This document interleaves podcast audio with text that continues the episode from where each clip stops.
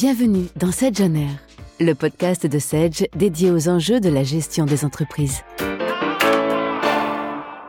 Céline Bell, directrice marketing produit de Sedge. Bonjour Céline. Bonjour Alain. Alors le mois dernier, on a parlé de la colonne vertébrale et aujourd'hui, notre chronique s'intéresse à l'innovation. Autre vaste sujet. En effet, innover pour une entreprise, c'est vraiment se renouveler en permanence. On peut pas se reposer sur nos lauriers. Et pour ça, euh, les entreprises françaises ont un vrai talent. On sait le découvrir toujours le jour. Et notre rôle, nous, en tant que fournisseurs de technologie, c'est d'être là pour les accompagner aujourd'hui et surtout après-demain. Donc, on avait parlé de la pérennité. L'ERP est une des solutions qui permettent de tenir une colonne vertébrale pour l'entreprise, mais c'est aussi un fabuleux catalyseur d'innovation. On imagine des solutions tous les jours pour les aider à créer de la valeur. Créer de la valeur pour l'entrepreneur aujourd'hui, c'est lancer des nouveaux services, une nouvelle expérience client, des nouveaux business models.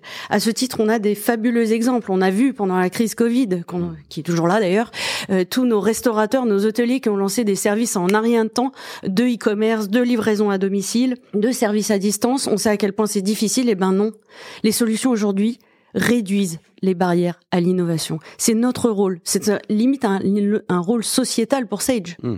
Créer les intérêts supérieurs, notamment la gastronomie de la restauration. Bravo Céline. Merci, Sage. Exactement. Aujourd'hui, on voit que sans la technologie, sans euh, ces apports digitaux, les objets connectés, la digitalisation dans son ensemble, le e-commerce, les restaurants, les hôtels, mais aussi les distributeurs du type Saint-Maclou, qui aujourd'hui ne livrent plus que les magasins, mais doit faire le ce qu'on appelle le dernier kilomètre et aller livrer tous ses clients.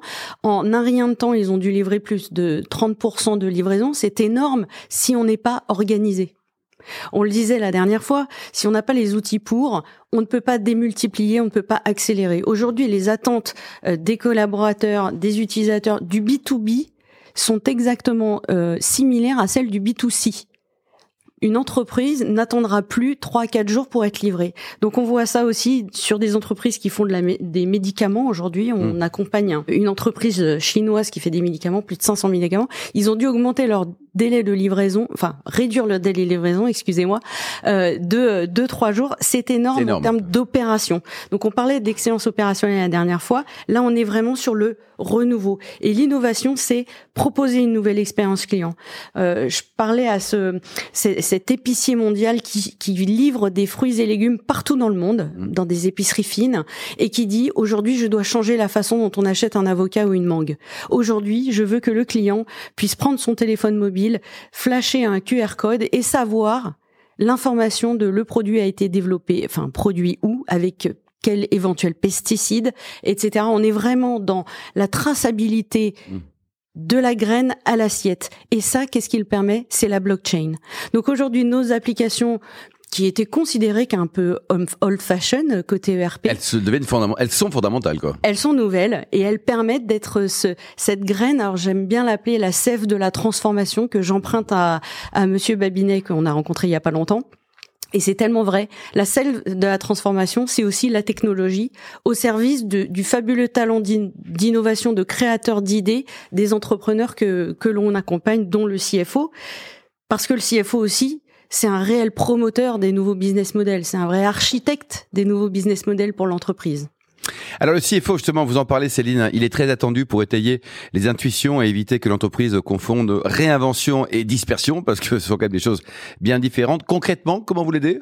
Le CFO peut faire des choix aujourd'hui éclairés car euh, il se nourrit de la data de son entreprise, la data de ses opérations et le fait d'avoir euh, des technologies qui euh, tracent exploitent, enrichissent l'information au sein de l'ERP, de toute la donnée de l'entreprise, ça lui permet de trouver, lui, d'identifier les leviers de croissance de demain. Mmh. Alors pas seul, évidemment, euh, on est en business partnering avec euh, les directions opérationnelles, mais néanmoins, euh, cette entreprise qui s'appelle Adelia et qui fait, qui est très intéressée sur la réduction de l'empreinte carbone de son entreprise, sur le développement de nouveaux business models, a réfléchi, donc son CFO, son directeur général, à comment je fais demain avec ce que j'ai en disposition en technologie Eh bien, les objets connectés aujourd'hui leur ont permis de développer une armoire connectée. Alors, ça a l'air de rien.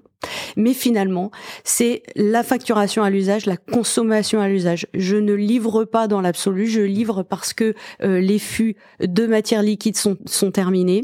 Donc il y a deux vertus fondamentales là-dedans. C'est que je peux ne facturer mon client que sur sa consommation. C'est très nouveau. Alors on en parle beaucoup dans le B2C, mais finalement dans le B2B, c'est pas si simple. Eh, nouvel usage en tout cas. À installer exactement. Façon de penser en tout cas. Exactement. Et cela est possible parce qu'on met à leur disposition de la technologie. Sans cela, ça n'existe pas. Donc, ce que je trouve très vertueux, c'est que c'est à la fois euh, moins de charges pour les techniciens. Hmm c'est moins de déplacements et à la fin euh, l'impact RSE de l'entreprise est euh, tout le monde est gagnant bien plus positif. Alors pour renforcer, pour réussir ce, ce tour de force, hein, pour être un peu le, le parrain de la réinvention, le, le, CFO, le DAF doit avoir des, des, antennes partout et une prise directe avec la réalité des différents terrains de jeu, si on peut dire. Comment on peut lui donner les moyens de comprendre tout ce qui se passe, notamment loin de ses références habituelles et classiques, on va dire? Il est euh, très curieux et euh, on lui donne les outils pour être curieux. Mmh. Donc euh, entre l'association de l'ERP avec les solutions de business intelligence qu'on a sur le marché, il peut aller, si je puis dire, consulter toutes les chaînes de valeur de l'entreprise pour voir là où tiens on pourrait faire un effort en termes de réduction de coûts, ou là, on pourrait créer quelque chose de nouveau, là, on pourrait revoir notre modèle de facturation. C'est sa capacité, son poste de vigie qui lui permet euh, d'être réel promoteur et d'insuffler euh, des nouvelles des nouvelles façons de faire pardon donc euh, ma foi connecter l'entreprise avec tout son écosystème, hein, pas seulement ses clients mais aussi ses partenaires, permet d'avoir cette information, cet enrichissement qui donne la parole au CFO pour faire les bons choix et pour donner le sens à l'entreprise, le sens de là où je vais euh, après-demain et sur quoi mais je dois concentrer mes forces. Et du coup, euh, le fait de pouvoir faire des simulations, des tests, des modélisations, c'est le jeu préféré, c'est le terrain de jeu préféré hein, de nos populations, des directions financières.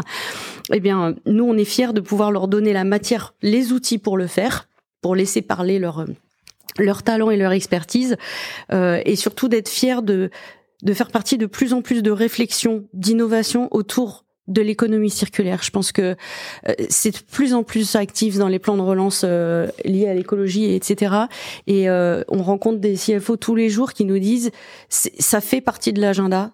Euh, c'est pas parce qu'on va faire des, des réductions de coûts qu'on fait des gains d'efficacité qu'on ne mmh. pense pas à l'environnement et à l'impact sociétal. on a beaucoup d'entreprises aujourd'hui qui permettent, grâce aux outils qu'on met à leur disposition, de valoriser leurs déchets. C'est juste énorme. Oui, c'est pas rien. Et euh, ce que je trouve fabuleux, et on en parlera dans une prochaine chronique, c'est que le rôle de pédagogue euh, du, du, CFO... Pédagogue ou de philosophe? Euh, Un peu les deux, on, le verra, euh, est fondamental et permet d'expliquer à tout le monde pourquoi le fait de partager cette information dans l'entreprise est vertueux et euh, nous permet à nous de réfléchir à qu'est-ce qu'on sera demain parce que le savons-nous, Alain. Merci d'avoir écouté le podcast Sedge on Air. Retrouvez tous les épisodes sur vos plateformes de streaming et sur le blog Sedge à l'adresse sedge.com/blog.